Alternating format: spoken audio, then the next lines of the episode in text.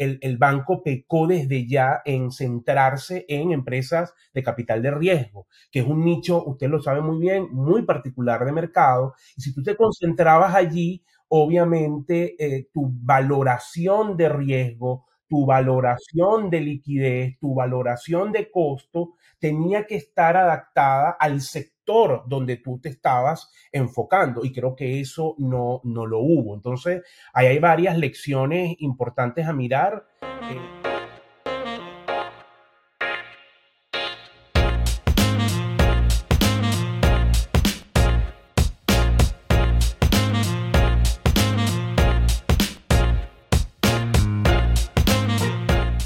Buenas, buenas, queridos amigos. Bienvenidos a un nuevo capítulo de Tertulia y Dinero, un podcast en donde tres profesionales apasionados por el mundo de los negocios conversan de manera casual acerca de temas de finanzas, economía e inversiones. Hoy, como siempre, traemos un tema que, está caliente, nos, nos, lo han pedido en las redes sociales muchísimo y bueno, el debate, ¿no? Bastante, bastante abierto. Eh, el tema de Silicon Valley Bank, Signature Bank, este, ya vamos a, vamos a discutirlo un poco, pero ya hay eh, quien piensa que se despiertan los fantasmas del 2008 y de la crisis financiera de 2008. En mi opinión parece un poco exagerado, pero bueno, ya vamos a estar comentando este, un poquito de eso. Como tema 2, vamos a, conversar un poco también de cuál es el verdadero riesgo financiero que tienen las personas ante este tipo de eventos. Eh, que, a ver, ¿cuál es la probabilidad de que verdaderamente alguien pierda todos sus ahorros cuando en los Estados Unidos existe, existe un evento de esta, de esta naturaleza? ¿Y cuál es el sistema, el riesgo del sistema financiero ante una agresiva subida en las tasas de interés como la que hemos visto eh, en los últimos meses y como que pareciera ¿no? que, que, la Reserva Federal va a mantener esta, esta política? Este, un poco me gustaría, José Miguel y, y, Asdrúbal, que me contaran, a ver, eh, resumen, digamos, en principio sobre qué fue lo que está pasando o, qué, qué, es lo que ha pasado ¿no? con, con estos dos bancos, Silicon Valley Bank, que es el caso más icónico, y también Signature Bank, pero un poco también su opinión y cómo, cómo lo ven ustedes. Arranco yo, doctorísimo. Bueno, tú, tú eres el que está en Estados Unidos. Se está durmiendo, Asdrúbal. No, para nada. Eh, mira, ¿qué, qué, pasó, ¿qué pasó con el, con el Silicon Valley Bank? Eh, para encontrar la respuesta hay que retroceder a principios del año 2020, eh, cuando la crisis del COVID hizo que de una forma u otra el sistema se inundara de liquidez, como la respuesta idónea que encontraban los bancos centrales para frenar la sangría que estaba ocurriendo en los mercados financieros y soportar las economías. esta inundación de liquidez hizo que, paralelamente, eh, el mercado de capital de riesgo también se llenaba de liquidez, las startups se llenaron de muchísimo efectivo y esto provocó un auge en el mercado de capital de riesgo. En un mercado de bajas tasas que inundó de efectivo todo el sistema, todas estas startups, y esto es un número real, se puede verificar, pasó de 68 mil, 70 mil millones a 180, 190, eh, que tenían al Silicon Valley Bank como su banco de referencia, utilizaron o depositaron este efectivo en el banco, ¿no? Triplicando prácticamente su base, su base de depósitos totales. Un problema que causó esta flexibilización cuantitativa, eh, que se conoce en términos bancarios, y ya Drubal ahora como director de banco nos podrá comentar un poquito más de esto, que es el margen neto de intereses comprimido, es esa diferencia que existe o esa brecha entre los ingresos por intereses y los costos de financiamiento. Cuando las tasas están bajas, ese número es bajo y para los bancos no es atractivo. Eh, escribir préstamo. Entonces lo que hacen es, más bien, voltean su cartera de inversión hacia títulos fuera, hacia títulos de inversión fuera del banco, ¿no?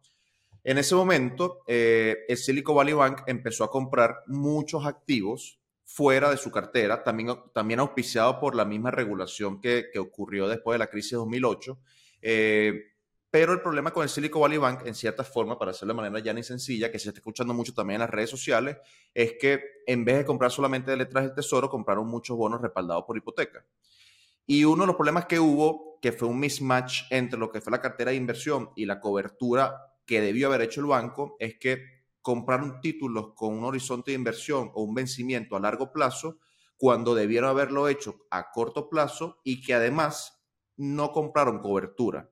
¿Y qué ocurre? Y aquí vamos otra vez a clase de finanzas. ¿Qué ocurre cuando en un entorno como el que empezamos a vivir el año pasado, que es un entorno de incremento de tasas, de endurecimiento de política monetaria por parte de la Fed para frenar la inflación, los bonos y las tasas de interés tienen un, rendimiento, tienen un comportamiento inversamente proporcional. Suben las tasas y baja el yield de los bonos.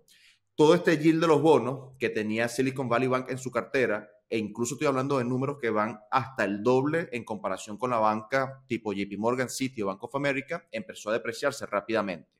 Más aún, porque esto es más, más, más gasolina para, para el fuego, los depositantes empezaron a sacar su dinero porque evidentemente dentro de la parte de la deuda de Silicon Valley Bank, esos intereses no eran tan altos como los que estaba pagando el tesoro. Y todo esto hizo un tsunami que hizo que el banco prácticamente empezara a cernirse sobre él una crisis de liquidez. Hasta hace la semana pasada, porque esto ocurrió en 48 horas, el banco mandó un signaling al mercado cuando dijo que, necesitaba levantar dinero para, para empezar a cubrir ciertos problemas de liquidez y ese signaling hizo que de un día a otro el banco perdiera 80% de su, de su cotización en bolsa y evidentemente con esa corrida sin soportar la, la salida de los depósitos, el banco entró en bancarrota y fue intervenido por el gobierno. Eh, intenté resumirlo de la manera más práctica posible. Cuando uno se va a los números, y lo conversamos ahorita antes de comenzar el capítulo, o sea, el mismatch entre nada más los bonos hipotecarios o respaldados por hipotecas, los mortgage backed securities, era como de 15 billions. Eh, y, la verdad es que eh, fue un comportamiento extremadamente temerario del banco. el banco va a ser rescatado. Ayer, bueno, digamos que para, para el momento que estamos hablando del capítulo, ayer en la noche ya los entes regulatorios de Estados Unidos afirmaron que los depósitos van a, ser, van a ser cumplidos y van a ser rescatados. Esto no significa que las personas que tengan equity van a recuperar su dinero porque ese no, eso no es el, el, enfoque que está buscando la, la regulación de Estados Unidos. Pero yo si pudiese resumirlo en una palabra diría falta de entendimiento de estrategias de cobertura para protegerse de subidas de tasa de interés. Eso fue lo que mató a Falta de entendimiento o codicia, José Miguel. Y disculpa que, disculpa que te interrumpa y que te ataje aquí, porque muchas veces, o sea, a mí como, digamos, como persona natural y como ajeno a todo este mundo, me cuesta creer que a ese nivel y entendiendo ya todo lo que hemos pasado eh, en términos de mercados de capitales, en términos de tasas de interés y también en términos macroeconómicos en los Estados Unidos, que es la primera economía del mundo, exista, eh, eh, digamos, ese nivel de, como de desconocimiento. A mí me, parece más, y ojo, estoy especulando, digamos, lo traigo aquí para abrir el debate este, a mí me parece más un tema de quizás de, irresponsabilidad o, quizás hasta un poco de negligencia más que, más que desconocimiento. Mira, ah, para quisiera escuchar la opinión de Google en este tema, pero yo te diría, yo te diría algo. Eh, para mí hay dos cosas fundamentales. Hay una responsabilidad tremenda. Tú ves los números de, la cartera de inversión de, del Silicon Valley Bank y el 78% de su cartera de inversión está respaldado por títulos hipotecarios y, su, y, del total equivalente de activos del banco, la cartera de inversión representaba el 57%. Cuando tú lo comparas con la banca en general, solamente el 30% de los títulos de la banca en general estaban respaldados por, por, títulos hipotecarios y solamente el 24% de su cartera representaba el total de sus activos totales. O sea, estamos viendo un incremento intrínseco en las decisiones tomadas para el riesgo que el banco tenía en su posición comparado con los bancos más, más normales, ¿no? Entonces, sin duda alguna, es un tema de una actitud bastante temeraria. Ahora, esto no es un banco nuevo, o sea, esto es un banco que, tenía 40 años en el mercado, que era un banco respetado y lo conversábamos ahorita con Asdrúbal antes de empezar a grabar, que era un banco que si bien estaba ajustado, ojo, era un banco que tenía, personas naturales tenían cuentas ahí, pero digamos que era un banco per se para actividades de capital de riesgo, o sea, era un banco para la industria de las startups, del emprendimiento y el capital de riesgo pero era un banco que, que, o sea, y ojo, esto no significa nada, pero era un banco que el año pasado fue uno de los mejores bancos según Forbes en temas de manejo financiero y en manejo administrativo y uno de los mejores sitios para trabajar. Eh, yo creo que hubo, hubo, hubo responsabilidad y, y, no precisamente tipo codicia como en 2008, sino más bien de negligencia en términos de entendimiento de cobertura eh, para, al final del día, los, los, deposita, los, deposita, los clientes del banco. Pues en cierta forma. No sé qué piensas, Rubal.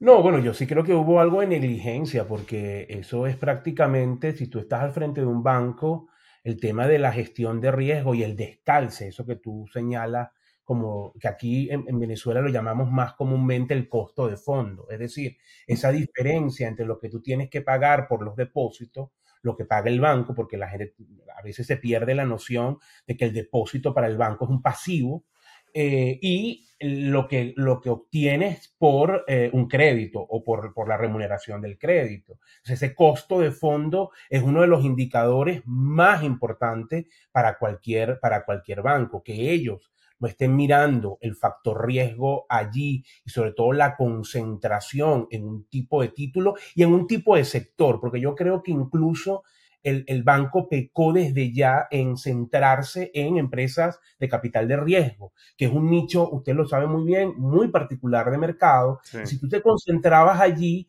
obviamente eh, tu valoración de riesgo, tu valoración de liquidez, tu valoración de costo tenía que estar adaptada al sector donde tú te estabas enfocando y creo que eso no, no lo hubo. Entonces, ahí hay varias lecciones importantes a mirar.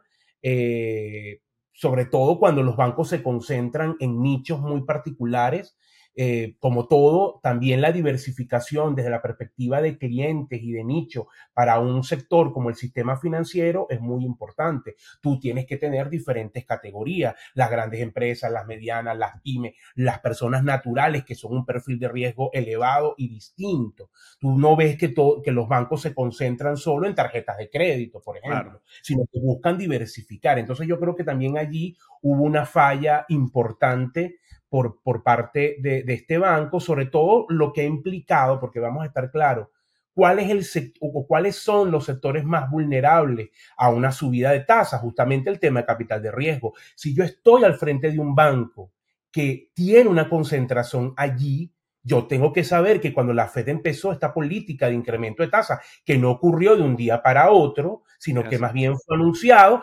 tenía que empezar a actuar dentro de la estructura del banco y tomar decisiones. ¿Cómo dejo que esto llegue hasta acá y no, no, no, no tomo acciones contundentes para, para poder prevenir o evitar este tipo de temas. Tal vez el, crecimiento era demasiado grande, el descalce, por lo que yo he leído, hay un artículo bien interesante que resume todo esto muy bien, está en inglés, no es de acceso para todo el mundo porque tienes que pagar la suscripción, pero es The Economist, que hizo una muy, un artículo muy breve, pero muy bien explicado de, bueno, cómo se dio todo este proceso en el que el banco creció brutalmente en depósito, que además los remuneraba los créditos con las bajas tasas de interés, no podías concentrarte allí, te metiste en estas inversiones para poder hacer un costo de fondo atractivo, pero oye, eh, al, empezar a cambiarte las señales, tú también tienes que cambiar la estrategia. Este yo creo que es una enseñanza importante para la gestión de los negocios, no solamente para un banco, que tiene una responsabilidad, bueno, porque se enfrenta a depósitos del público, pero en cualquier negocio, y uso esto como, como un consejo importante que lo hemos hablado en otros, en otros capítulos, pero lo recalco nuevamente, usted tiene que mirar las señales que le manda el entorno, el contexto, el mercado. Si esas señales le están diciendo que lo que usted está haciendo está mal, usted tiene que dar un viraje. ¿Y entiendes? Eso es un punto importante, porque si no, bueno, viene el, el, el desastre como le ocurrió acá. Ahora, cuando vamos a un segundo punto. ¿Es esto un riesgo total para todo el sistema? Creo que hay que verlo con, cautela. Estamos hablando de un banco muy particular, enfocado en un sector muy particular, todo lo que tiene que ver con estos temas de capital de riesgo, estamos hablando de otro banco que tiene una posición muy fuerte en temas de criptoactivos, que sabemos lo que ha venido ocurriendo allí. Entonces son dos nichos importantes de mercado. Siempre hay riesgo sistémico, por supuesto, porque todo el sistema está interconectado, pero no al nivel de lo que ocurría en 2008 con los niveles de lo que fueron las subprime, que incluso no era nada más Estados Unidos, sino que era a nivel global. Aquí no tienes ese riesgo sistémico tan, de, forma tan, tan evidente. Y adicionalmente, creo que la respuesta de la Reserva Federal y del, y del, y del propio Tesoro ha sido bastante rápida. Entonces, hay que verlo por, con cuidado. Por supuesto que no te puedes quedar tranquilo estos días van a ser de mucho ruido en el momento que se está grabando esto y que está ocurriendo esto, pero yo la verdad mm, sería un poco prudente en pensar en una crisis total del sistema financiero de los Estados Unidos. Bueno, recuerda que no hay nada más eh, cobarde, digamos, que, el dinero y ya cuando empiezan a ver estos bancos, además un banco que está de moda, eh, empiezan las redes sociales, eh, ya, sabemos en Venezuela, ¿no? De, qué va el debate en redes sociales. Pero, em siempre también el punto ahí, em, Jesús, que creo que es importante, ¿no? Porque, ajá, una persona como un venezolano que tiene algo de sus ahorros en, en una cuenta en Estados Unidos vamos a suponer que tenga, no sé, que con mucho esfuerzo ahorró 20 mil, 30 mil dólares. Eh, primero, te respaldan hasta 250 mil. Eso, Segundo, lo, vas a sacar de ahí y dónde lo vas a meter. Vamos a estar claros. A otro banco, ajá, entonces ¿Qué, estás haciendo ahí? Ah, bueno, lo puedo diversificar, es válido, pero también hay unos costos. Los bancos te cobran cuotas de mantenimiento, los bancos, este, hay una cantidad de elementos allí, movilizar las cuentas de un banco a otro, hay unos fees. O sea, la gente muchas veces no se fija en los fees que te cobra el sistema para mantener una cuenta. Si tengo 25 mil, 30 mil dólares y voy a pagar una gran cantidad de fees, entonces es un tema para, para mirar. Ah, lo voy a mandar a Panamá y, que, y, ya lo estás mandando a otro tipo de riesgo y a otra región o lo mando para Europa. No es fácil abrir cuentas en los Estados Unidos. Bueno, lo tengo bajo el colchón, ajá, en Venezuela. Entonces, creo que lo que quiero decir con esto es que tienes que no caer en la desesperación, pensar muy bien, evaluar en qué banco puedas tener tu dinero y qué opciones vas a hacer en este contexto, ¿no? No, no, no ponerte como loco a retirar, hay gente que ya habla de sacar la plata, de ver 100% cosa, la meto en oro, bueno, también tiene su riesgo, la metes en criptoactivo, tiene su riesgo, entonces eh, hay que evaluar bien las cosas. Pues. No, 100%, 100%, Y ya ahí, eh, a ver, caemos en el tema también de, de, que tú por desesperación sacas la plata y te vas a ir a criptoactivos probablemente que no conoces, eh, pudiera terminar siendo peor el remedio que la enfermedad, ¿no? Pero, la, sacas de, la sacas de Silicon Valley Bank y la metes en Silvergate. Y así va saltando de uno a otro. Pero eso lo vamos, lo vamos a conversar más en detalle eh, ahorita cuando pasemos al tema 2. Pero antes, Adrúbal, quisiera, y la audiencia, quisiera saber gracias a quién llega este capítulo de Tertulia y Dinero.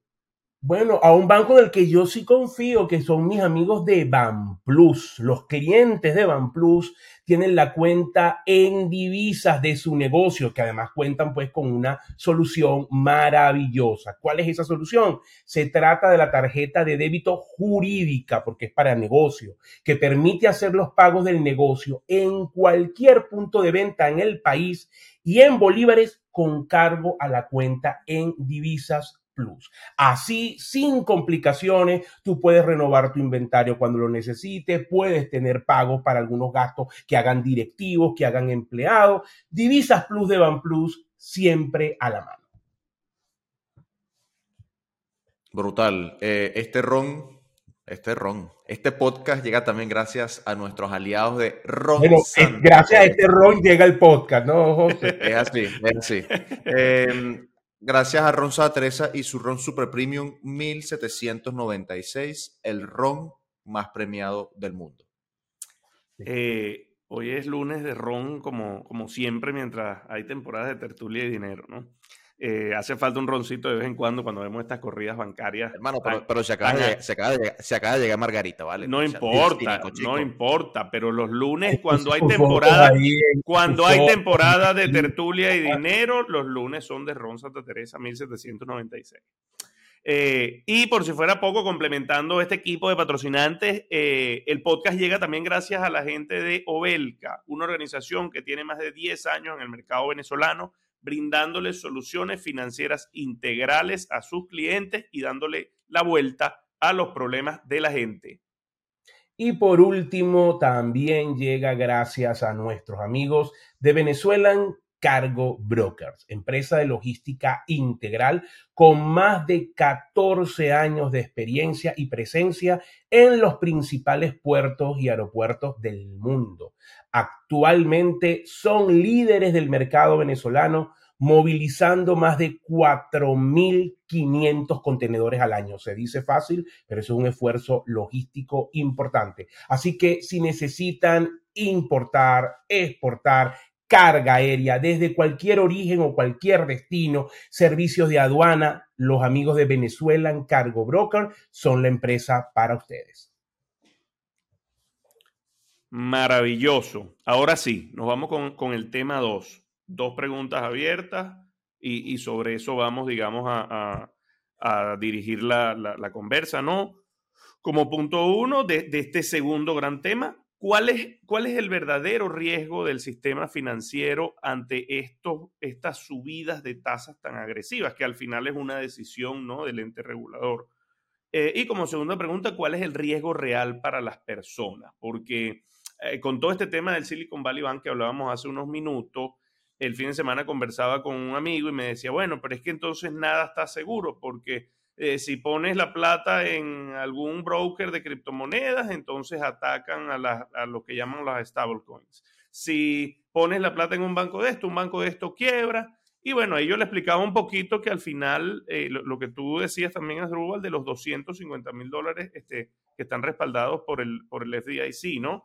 Eh, el hecho de que un banco tenga una especie de, intervención como la que estamos viendo, no quiere decir que es que, mira, tú perdiste tu plata, el banco quebró, ya no vas a ver más a esa gente, o el dueño, el señor Valley, el señor Silicon Valley, se llevó esos reales, ¿sabes? No, no, no funciona así. Entonces, un poquito, la idea, ¿no? De este segundo tema es también un poquito conversar al respecto y aclarar como para bajarle también la ansiedad a, la audiencia y a los que, a los que nos ven. Eh, el riesgo del sistema financiero eh, para, para lo conversamos ahorita con producción, que, nuestra producción también es una producción bastante letrada en temas financieros y por eso es bueno porque hacemos una buena sinergia en términos de, preparación de contenido y las preguntas a responder en el podcast. Eh, y creo que el, eh, al unísono la, conclusión era, esto no es el 2008. Eh, ojo, como decías Drupal, puede haber un Black Swan, o sea, puede haber una, una crisis de riesgo sistémico porque verdaderamente, si bien no es el 2008, el sistema siempre está más interconectado.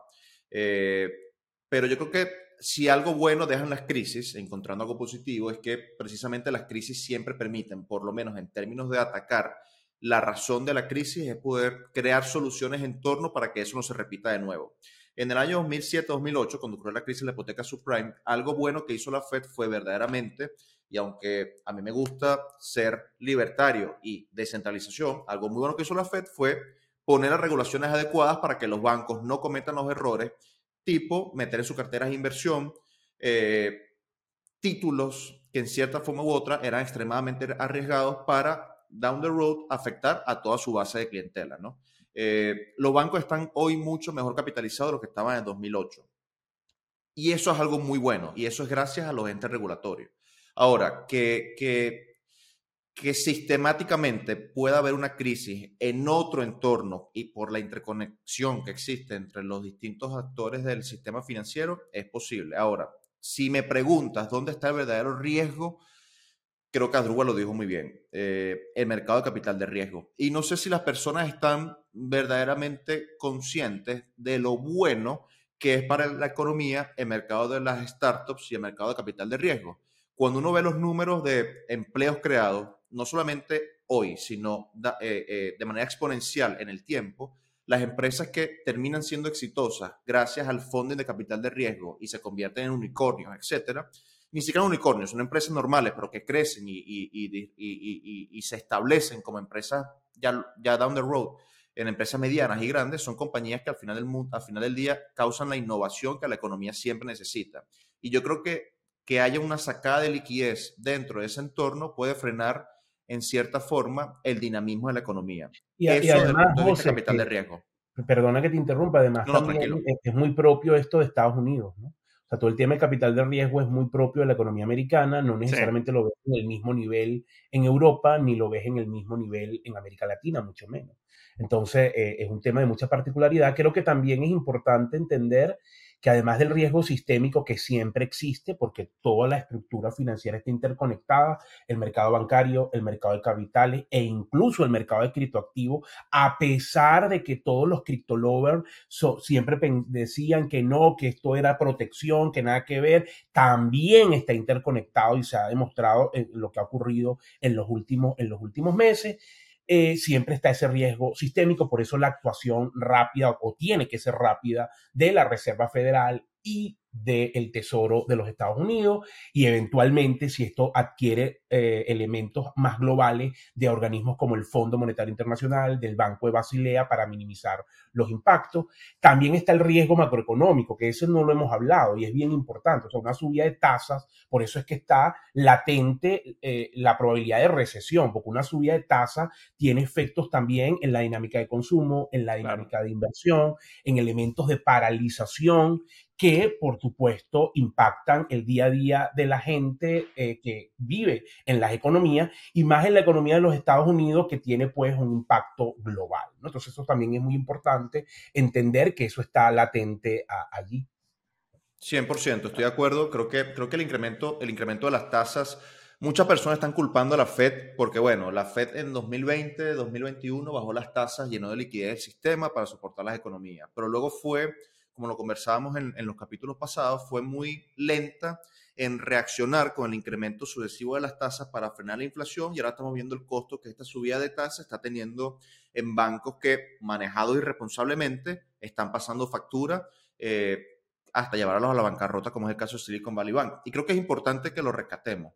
Eh, no es el 2008, hay paralelismos en, en, el tema de las hipotecas que tenía Silicon Valley Bank dentro de su balance pero no significa que las hipotecas subprime son las causantes de la crisis del banco. No, lo que está causando la crisis del banco es una mala praxis en términos de cobertura, el escoger activos con un horizonte de inversión más largo en busca de mejor rendimiento y que cuando se incrementan las tasas, eso causa un mismatch entre lo que es el yield y el propio valor del, del, bono y, y, y, eso fue lo que ocasionó al final cuando la gente empezó a sacar los depósitos buscando más rendimiento, cuando la gente vio se descalce entre 91 y 77 billions en la cartera de inversión del propio banco, que al final, lo decía Jesús, o sea, la gente se comporta como manada porque nadie quiere dejar su plata en un sistema que puede estar por caer. Y es un comportamiento, digamos que hasta normal. Yo no sé cómo yo reaccionaría Sí, claro. bueno, no sé cómo, no, sé cómo hizo ese, ese, es el riesgo que tienes que evitar,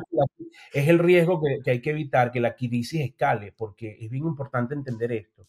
Cuando las crisis toman este, esta dinámica sistémica y de rebaño, de manada, no hay banco bueno que se salve. O sea, cualquier banco queda expuesto, porque usted, por muy buena gestión que tenga, no puede enfrentar una corrida donde le saquen los depósitos de forma, eh, digamos, acelerada. Entonces, por eso hay que evitar justamente actuar con rapidez para evitar esa dinámica sistémica de temor. Claro, en el caso de los Estados Unidos es distinto a una economía emergente porque tiene moneda de reserva, la más importante del mundo, que es el dólar, y es lo que hablaba hace un momento. ¿A dónde vas a agarrar tú con eso? No es lo mismo en Venezuela que tú escuches un rumor y saques tus reales, lo conviertes a dólares, o en México o en Colombia, pero también allí hay que evitar estas dinámicas sistema porque por muy grande que tú seas, también puedes caer, ¿no? Como el famoso título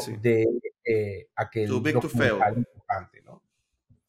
Creo que cada vez que se dan estos eventos se evidencia más claramente que, que ese too big to fail eh, es, solamente un titular, ¿no? ¿no? Al final del día, cualquier cosa puede, puede venirse abajo, Imagen en, el tiempo que vivimos hoy de redes sociales, donde cualquier tuitcito o videíto que se haga viral o incluso una opinión de una persona que de repente no es la más... De Reddit, un foro de Reddit. Al final, fíjate lo que pasó con Robin Hood.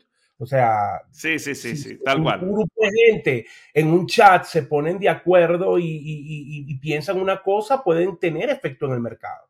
100%, Total. 100%. No, bueno, pero sinceramente, tanto yo como estoy seguro que la audiencia se queda un poco más tranquila después de, de, de, este, de este debate o digamos de esta aclaratoria del tema del riesgo financiero, del riesgo sistémico. ¿no? Lo importante como, como, consejo también, Jesús, es que cualquier decisión que usted vaya a tomar respecto a su dinero y a sus activos, bien sea dinero líquido que tienen una cuenta de banco, bien sea dinero que tienen algún portafolio de inversión o en criptodivisas, criptoactivos, piense bien el movimiento que va a hacer, no lo haga bajo desesperación piense bien por qué lo mueve de una cosa a otra, por qué lo saco de aquí. Eso es bien importante. No lo haga por noticias que oye, por desesperación. Intente darle una racionalidad a la decisión que está tomando. Sí, sí, y yo, agregaría, yo, agregaría estrategia también, ¿no? Yo agregaría estrategia, más, allá de, más allá de la racionalidad, porque incluso digamos que tú este, estás tranquilo y no vas a ir a, no sé, a comprar un activo, a sacar tu plata de un sitio, pero todo tiene que ser parte de un plan, no tiene que ser un plan perfecto, porque el plan perfecto no existe, pero sí de un poquito de estrategia, con una visión a mediano y largo plazo, como bueno, lo hemos dicho hasta el cansancio en este podcast y vamos a seguirlo diciendo. Eh, adelante, José Miguel. Yo quisiera agregar que, ojo, eh, parto de la base de que a posteriori siempre el, espejo del frente es más claro que el retrovisor y a posteriori parece muy fácil hacer esta conclusión. Claro. Pero, eh, y lo digo incluso considerando que hasta hace nada, cuando el CFO del banco, del Silicon Valley Bank, que, que ha sido el tema central de hoy, conversaba con analistas de Wall Street, nadie le preguntó por ese descalce que había en su cartera de inversión o por qué el banco tenía mayor proporción de, activos hipotecarios dentro de su cartera en comparación con grandes instituciones como JP, como Citi o como Bank of America, etc. Eh, pero creo que para alguien, porque comentábamos un ejemplo de una persona que tenía los fondos de sus dos startups en el Silicon Valley Bank, sus ahorros personales en el Silicon Valley Bank, sus hipotecas en el Silicon Valley Bank, si vas a estar tan expuesto, sea en el Silicon Valley Bank o en un banco en Venezuela, en un banco en Puerto Rico, en un banco en Panamá. O incluso en Banco of America. Sí, o incluso, digamos, en, JP Morgan, donde sea que estés expuesto en un 100% a nivel profesional, personal, con tu hipoteca, con tus ahorros personales, etcétera, intenta conocer verdaderamente cuál es la situación del banco en el cual tienes el 100% de prácticamente toda tu vida. Ojo, es una reflexión a posteriori, porque es muy fácil juzgar habiendo visto los hechos, pero creo que para cualquier persona que, y de nuevo, hubiese visto los estados financieros del banco, hubiese visto ese descalce, por lo menos un par de preguntas se hubiese preguntado. Y para hacerse estas preguntas de nuevo, no era necesario ser un analista financiero eh, de Wall Street trabajando en un banco. No solamente le dejamos esa reflexión, intente conocer bien dónde y lo, y lo, y lo, bueno, José, que en el caso de, de personas que tengan esta exposición a bancos de los Estados Unidos es que allí la información fluye. Son estados que son públicos eh, y que puedes revisar sin ningún tipo de, problema. La mayoría de estos bancos tienen en sus páginas web todo un punto donde está toda su información para inversionistas, su estado financiero, su balance de inversiones, y entonces puedes echarle esa revisada si es un tema que te interesa, ¿no? Total. Así es, así es. Este, que tenemos alguna, alguna recomendación hoy, Faría, José Miguel, alguna píldora para los muchachos.